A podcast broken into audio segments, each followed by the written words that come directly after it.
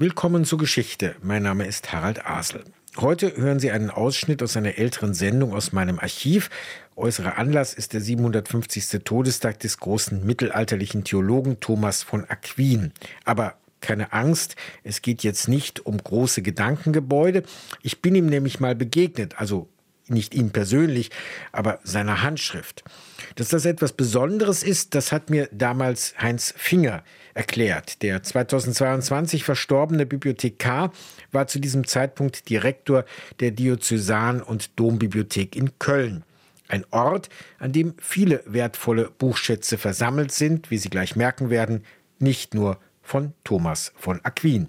Die Dombibliothek ist einige Jahre über 1200 Jahre alt. Das wäre die bedeutendste, nicht die älteste. Die hat Verona.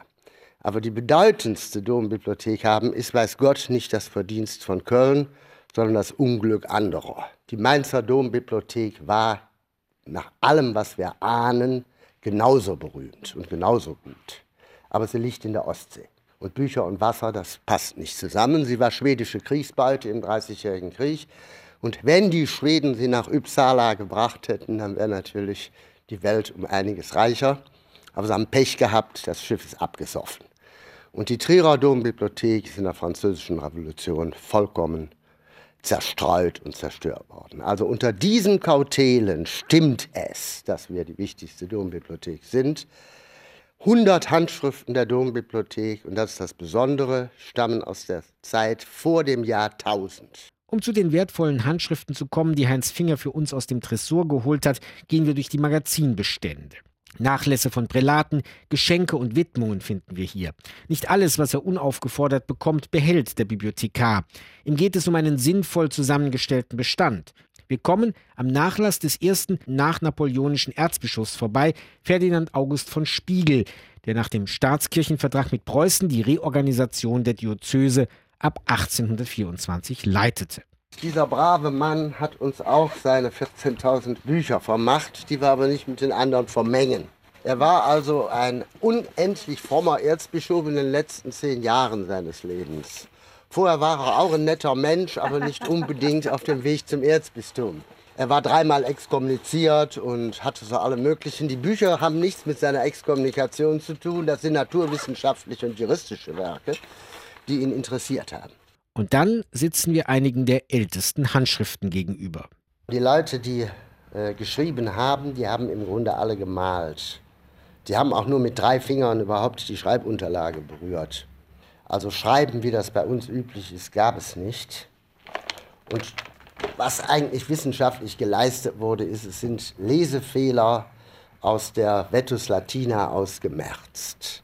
Und sie erfahren manchmal in der Öffentlichkeit dann irre Dinge über den Bibeltext, aber es ist schon, lassen Sie mich das ruhig so hart sagen, Unsinn. Im Grunde ist der Text absolut sicher. Die gröbste Abweichung Servetus Latina von Bedeutung ist die im Vater Unser. Da steht hier Panem Nostrum Quotidianum da nobis hodie und in der Vetus Latina Fassung Panem Nostrum consubstantialem da nobis hodie, also lebensnotwendiges oder tägliches Brot. Ich glaube nicht, dass da die Theologie dran hängt. Und wir sind natürlich stolz, dass wir so ein turonisches Exemplar haben. Wird im Erzbistum Köln viel gekostet haben bei der Erwerbung. Also um das Ding in Frankreich zu bestellen im 9. Jahrhundert, da werden etliche Weinberge bei draufgegangen sein. Da die frühen Schreiber also nicht eine individuelle Schrift entwickelten, ist die Zuordnung mancher Texte schwierig. Das wird anders in der Zeit des 13. Jahrhunderts. Und Heinz Finger macht dies anhand eines merkwürdig unscheinbaren Gekritzels am unteren Rand eines Bandes sinnfällig. Das ist zum Beispiel Autograph, das Geritzte hier, des berühmtesten aller Kirchenväter und wohl unbestritten bedeutendsten katholischen Theologen Thomas von Aquin. Ist aber noch mehr von da. Ich versuche mal vorsichtig.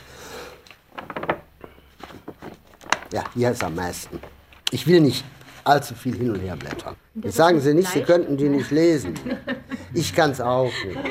Er macht nämlich die Bogen beim F und so alle falsch rum. Das ist ein Metallstift, mit dem eingekratzt ist und der Staub der Jahrhunderte hat sich reingesetzt.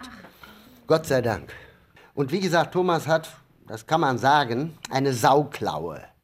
Wer also die Buchstaben auch noch falsch rummacht, der will offenbar nicht gelesen werden. Also der hat eine ganz ausgeschriebene Handschrift gehabt. Und das ist ein Phänomen, das im 13. Jahrhundert auftritt. Gut, das, aber wenn er die Sauklaue nicht gehabt hätte, hätte man ja nicht nachweisen können, dass er es war. Genau, so ist es. Das ist nämlich das Problem bei den naturwissenschaftlichen Werken hier. Da wissen wir nicht, wer hat diese irre Geschichte da reingeschrieben, weil keiner eine ausgeschriebene Handschrift hat. Das, das, genau das ist der springende Punkt. Die Überlieferung ist zufällig. Es sind Notizen des Thomas sowie auch heute in Bibliotheksbeständen Nutzerspuren in Form von Anmerkungen zu finden sind.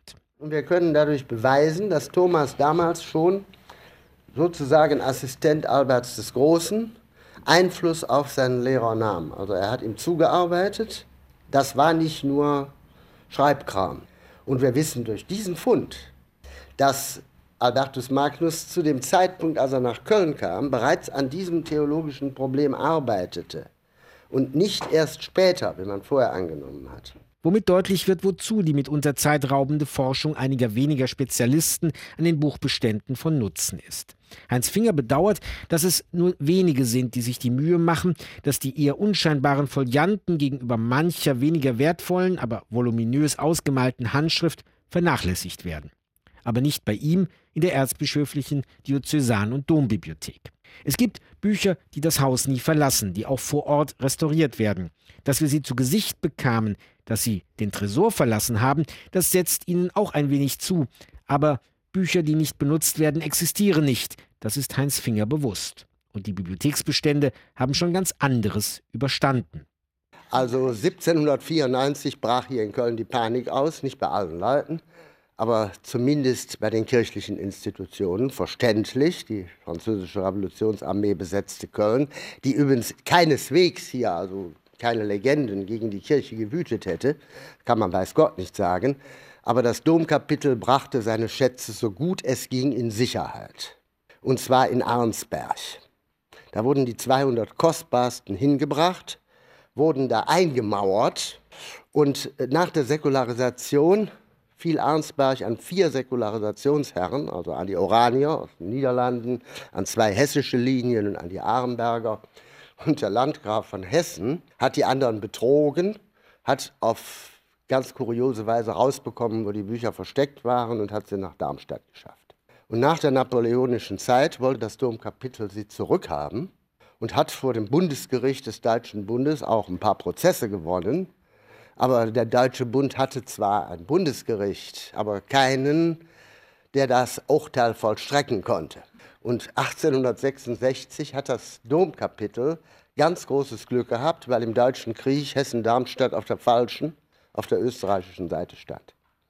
Und Preußen hat an dem Friedensvertrag sich die Auslieferung dieser 200 kostbarsten Handschriften als Reparation ausbedungen. Dann hat der preußische König mit großer Geste die ungeöffnet dem Kölner Domkapitel geschickt. Und damit ist auch der regionale Bezug hergestellt zwischen Köln und Berlin-Brandenburg.